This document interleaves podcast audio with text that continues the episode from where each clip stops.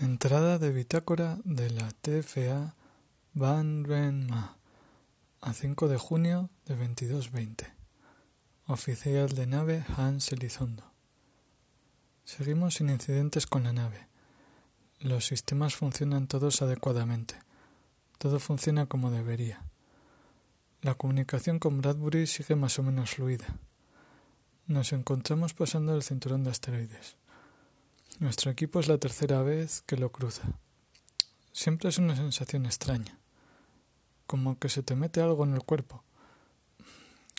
Creo que debe ser algo de las ondas gravitacionales o alguna cosa de eso.